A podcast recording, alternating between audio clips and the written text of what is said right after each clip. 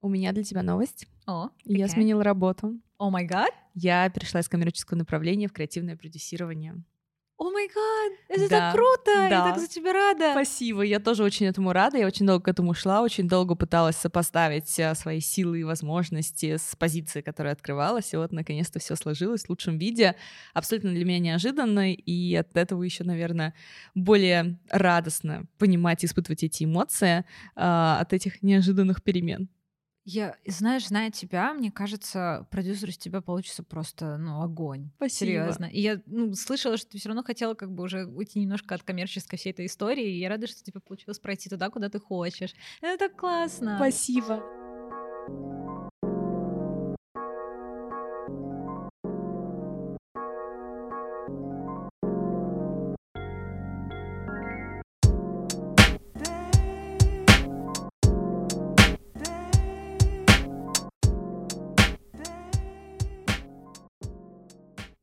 Я рада, что мои личные перемены связаны с нашим третьим эпизодом второго сезона, в котором мы с тобой хотели поговорить о том, почему мы меняем хобби, почему мы выгораем и что стоит за этим выбором.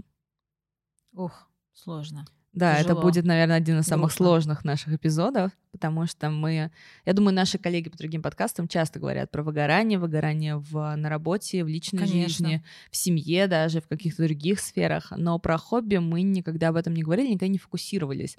А проблема на самом деле актуальная, потому что хобби — это наш личный выбор, это наша ответственность, это наше желание заниматься в свободное время тем, э, куда мы бежим вместо работы или после работы. Конечно. Это на что мы отвлекаемся. Но ведь проблема в том, что мы меняем наше хобби иногда гораздо глубже, чем просто нам не хватает времени, нам не хватает финансовых возможностей. Конечно. Либо у нас меняется семейный статус, и нам становится приоритетнее заниматься другими вопросами. Но давай сфокусируемся на другой теме, которая, думаю, будет интересна нашим слушателям и интересно нам с тобой будет ее обсудить прежде всего. Это вопрос, связанный с выгоранием в хобби. Наверное, это самое неприятное, что можно представить, что Мгм. действительно, когда ты... Мы привыкли слышать про выгорание на работе, привыкли Мгм. слышать про выгорание в личной жизни, но выгорание в том, что ты выбрал для себя, чтобы избежать других выгораний, тоже становится для тебя Да. выгоранием, то есть такой, знаешь, ужасно-ужасно замкнутый круг. И, скорее всего, здесь, наверное, можно какие-то внешние факторы обвинять только. У тебя был опыт, когда ты уходила из хобби, которое доставляло тебе много радости, много эмоций, в- и ты просто бросала? И, может быть, даже сама не понимая, почему. Честно, у меня такого опыта не было. Мгм. Все, что если я что-то начинала или прекращала делать, все было очень тихо, спокойно. Мгм. То есть я не придавала, наверное, такого Мгм. большого значения. У меня так- таких просто, наверное, увлечений, а, наверное, не было. Мгм. А у тебя? У меня был опыт с керамикой. Я стала заниматься керамикой в 2018 году, э, абсолютно неожиданно, после одного мастер-класса. И керамика меня очень заинтересовала и поглотила просто с головой. И я ездила каждые выходные в другой конец Москвы, не на машине, потому что невозможно было припарковаться. Я тратила полтора часа на дорогу только в одну сторону, чтобы добраться до мастерской, плюс два часа в мастерской, плюс полтора часа обратно. То есть это полностью все воскресенье, которое занимало у меня огромное количество сил, энергии, эмоций, но то ощущение дзена, которое ты испытываешь, находясь один на Мгм. один с глиной, и те работы, которые у тебя получаются по итогу, которые ты сейчас открываешь кухонный шкаф и видишь э, свою посуду, которую ты сделал своими руками, оно, конечно, стоило того. Но в какой-то момент я поняла, что мне просто нет желания этого делать. Я просыпаюсь в воскресенье, я отменяла раз студию, два студию и перестала в нее так или иначе ходить, за редким исключением. Бывает, что я прихожу туда на какие-то разовые мастер-классы, снимаю просто стол, беру оборудование в аренду, то есть клину, какие-то сопутствующие материалы, и прекращаю этим заниматься. Но сказать то, что керамика сейчас мое хобби, я, к сожалению, не могу. Это на, самом, это на самом деле так стрёмно. Ты просто Мгм. просыпаешься в один день и понимаешь, что то, что тебе такую радость доставляло и Мгм. такое освобождение доставляло, просто Да. его нет. Но вот при этом есть прекрасная другая обратная сторона, как мы открываем для себя хобби. Мы уже обсуждали, как сильно ты сейчас привязана к теннису и как много он места в твоей жизни занимает.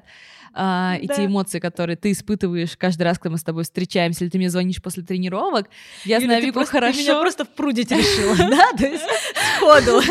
Спасибо. Я знаю Вику хорошо и знаю ее реакции, знаю, что он человек всегда очень радостный и очень позитивно смотрящий на вещи, но поверьте, если вы услышите Вику после тенниса, вы ее просто не узнаете. Это ощущение такого количества эндорфинов, которые ты чувствуешь за все средства связи, несмотря на то, как ты общаешься лично, либо через какие-то мессенджеры, либо как ты голосовыми сообщениями, которыми мы часто перекидываемся, это что-то с чем-то. Ну, я Вику свое... нужно видеть такие моменты. я в свое оправдание могу сказать только то, что я очень люблю соревноваться. Несмотря на то, что я не могу сказать, что я прям все время выигрываю, я очень психую, когда проигрываю, я ужасно, ужасно это не люблю. Для меня это прям дай мне только посоревноваться. Это неважно, это как бы на корте чаще всего происходит, но даже, не знаю, с друзьями где-нибудь, просто там, не знаю, в чем угодно. Я за счет этого живу. Когда, это, когда вот этой части нет, честно могу сказать, у меня вот такое вот упадническое настроение, когда у меня нету какого-то вот этого вот э, поддержки mm-hmm. со стороны моего хобби. То есть я даже за собой стала это чаще замечать, что, mm-hmm. например, там, в те дни, когда у меня нет тренировок, мне всегда как-то чуть более, наверное, грустненько. А когда они есть, мне чуть более весело. Я тебя прекрасно понимаю, потому что я занималась конным спортом по выходным, и каждую субботу я просыпалась в 9 утра и шла сначала на силовую тренировку, чтобы подготовиться к основной конной тренировке. А потом ехала только в конюшне, все это занимало целый день. Но я все равно очень ждала субботу, это ощущение, наверное, той мы, мы это уже обсуждали в предыдущих эпизодах, но те, кто, возможно, к нам присоединился только что, я расскажу. Я занималась конным спортом, прошла в него уже во взрослом возрасте и занималась до травмы, которая у меня случилась э, в прошлом апреле. И сейчас я временно на стопе, но это не значит, что я не буду заниматься дальше, я обязательно да. вернусь чуть позже, когда мое колено восстановится, мой хирург скажет, сумасшедшая женщина, прекрати себя гробить, ты уже не в том возрасте, чтобы себя так не беречь.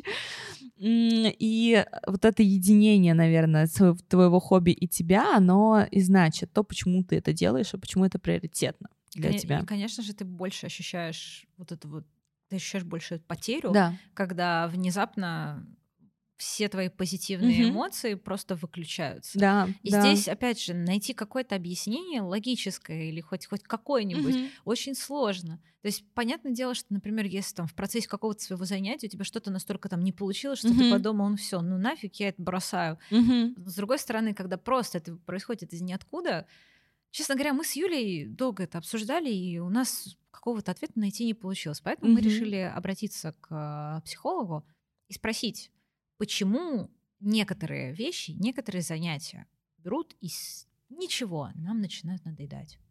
И мы хотим их далее уже бросить.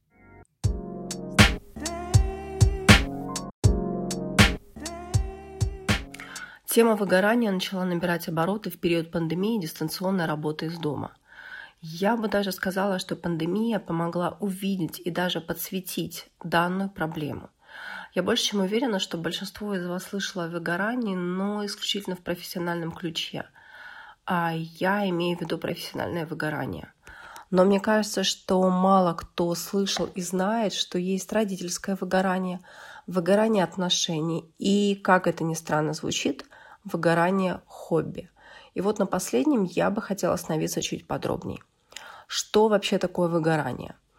Вы знаете, если не вдаваться в терминологию, выгорание – это появление проблемы со здоровьем, а перманентная усталость, повышенная утомляемость.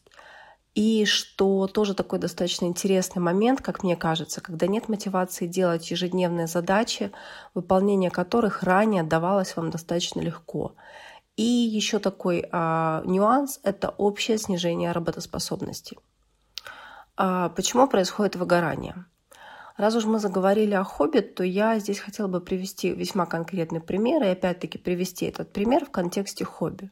Итак, давайте представим себе. Такая достаточно стандартная ситуация, как мне кажется. Вы работаете, а, работаете много на работе, но работа для вас – это способ заработка денег. И тут я говорюсь, да, это достаточно нормально, за это а, не должно быть стыдно. Но для души вы решаете завести, скажем, кулинарный блог. И решаете рассказывать о правильном питании, о том, как вам удалось найти баланс между вкусным и полезным. Для вас это не обязаловка, а такая, знаете, мечта нести пользу и добро в массы. И вот вы начинаете воплощать проект в жизнь. Вы полны энтузиазма, создаете страничку в Инстаграм, вы делаете первые посты, параллельно изучаете тонны материалов, как правильно оформлять эм, картинки, например, да, вы изучаете информацию, как а, и когда делать а, посты лучше всего, о важности сторис, как отличаться выгодно от конкурентов и еще много и много чего. К вам приходят первые подписчики, появляются первые лайки. При этом, опять-таки, выходит больше постов, сторис, у вас идут выходы постоянные в прямой эфир, больше вовлекающего контента и так далее. При этом на второй план постепенно уходит встреча с друзьями или, например, пробежка в парке. Так как написание постов и вообще введение блога для вас а, выходит прежде всего на первый план, это для вас такая первоочередная задача. А дальше вы постепенно начинаете замечать, что появляется такая, знаете, а, легкое раздражение от обязаловки, что ли. Так как посты, согласно Инстаграм, а, алгоритмам Инстаграма должны выходить минимум два раза в неделю, а сторис вообще нужно пилить а, каждый день и по несколько раз в день. При этом лайков, ну, не так много, как вам хотелось бы, но вы пренебрегаете внутренним раздражением и продолжаете нести вот это самое добро в люди. Вы вкладываетесь в рекламу, удваиваете количество сторис, но мотивация при этом ползет вниз. Появляется раздражение на подписчиков и все чаще мысли, собственно говоря, не бросить ли все это. Как только появляются, как только появились эти мысли, я могу вас в кавычках поздравить, это вот оно выгорание. Почему так произошло? То есть, если говорить конкретно, человек игнорировал потребность в отдыхе, не переключался на другие задачи, которые не были связаны с ведением блога. При этом блог постепенно перешел в разряд такой, знаете, обязаловки, что только, как мне кажется, усугубило ситуацию. Чтобы такого не произошло, а, мне кажется, не только в работе, но и в хобби не воспринимайте хобби, да и, честно говоря, работу как что-то, знаете, суперсерьезное. Если вы бегаете, бегаете для себя в свое удовольствие, а не для того, чтобы, простите, уделать а, друга или подругу. Если вы ведете блог, ведите его для своего удовольствия, а не потому, что алгоритмы Инстаграм диктуют от вас бесконечные сторис, требуют, простите, от вас бесконечные сторис. И при этом такой важный момент, на что нужно обращать внимание – тормозите себя, если хочется пахать без перерыва. Это первый звонок – что вы подходите к выгоранию. При этом, на самом деле, вы этого можете не осознавать, так как в нашей культуре приветствуется вот эта работа без отдыха. А, так как на начальных стадиях гораздо проще отловить и проработать выгорание, чем на этапе, когда вам, простите, а, плохо от одной мысли, что вам, например, нужно написать текст для поста или выйти на пробежку в пару, в пару километров. И последнее. А, такой вопрос, нужно ли вообще что-то делать с выгоранием. Мое мнение обязательно. А, как я сказала ранее, желательно работать с выгоранием на начальном этапе. Противном случае выгорание может перейти в такую, знаете, хроническую форму, которая серьезно может испортить а, жизнь не только вам, но и вашему окружению, так как это влияет на, ваш, на вас и вас ближайший круг, ваш ближайший круг людей – если вы заметили у себя проблему выгорания, вообще хоть какие-то первые признаки выгорания, пожалуйста, не стесняйтесь обращаться, например, к психологу или в групповую терапию, то есть к специалистам, которые работают непосредственно с данной темой.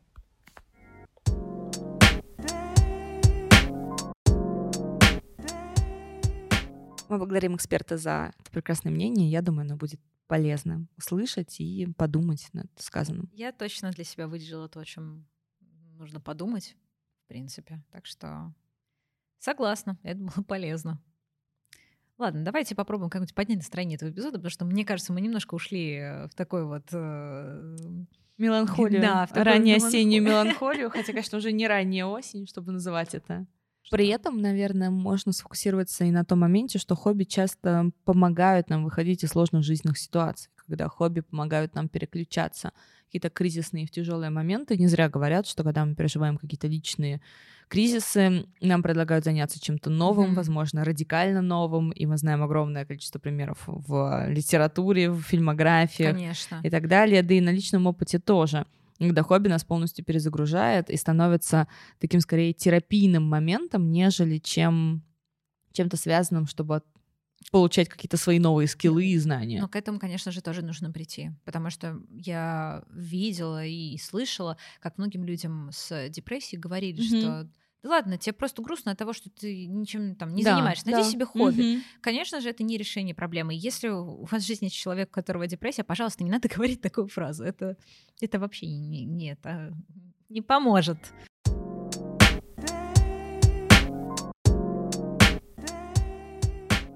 Стало повеселее, я думаю. Будем смотреть будущее с большей радостью, с большей надеждой. Все не безнадежно. И, ребята, на всякий случай мы хотим сказать, если у вас есть какие-то сложности, или вы проходите через какой-то период жизни, который нельзя никак назвать легким или счастливым, не бойтесь обратиться за помощью, не бойтесь поговорить хотя бы с кем-то из э, близких, с кем-то, кому можете довериться. А, и если же таких людей нет, или если вы думаете, что вам нужна более профессиональная помощь, а, обратитесь за ней. И ни в коем случае ничего не бойтесь. Это только поможет вам в жизни. Помощь — это не страшно, и просить о помощи — это не стыдно. Мы с вами, мы вас любим. Всем Протя- пока-пока. Протягиваем руку помощи. Рано сказал пока-пока. Протя- Ну, не будем протягивать руку Да, помощи да. просто. Всем пока, до встречи в новом эпизоде. С вами были Юля. И Вика. Удачи!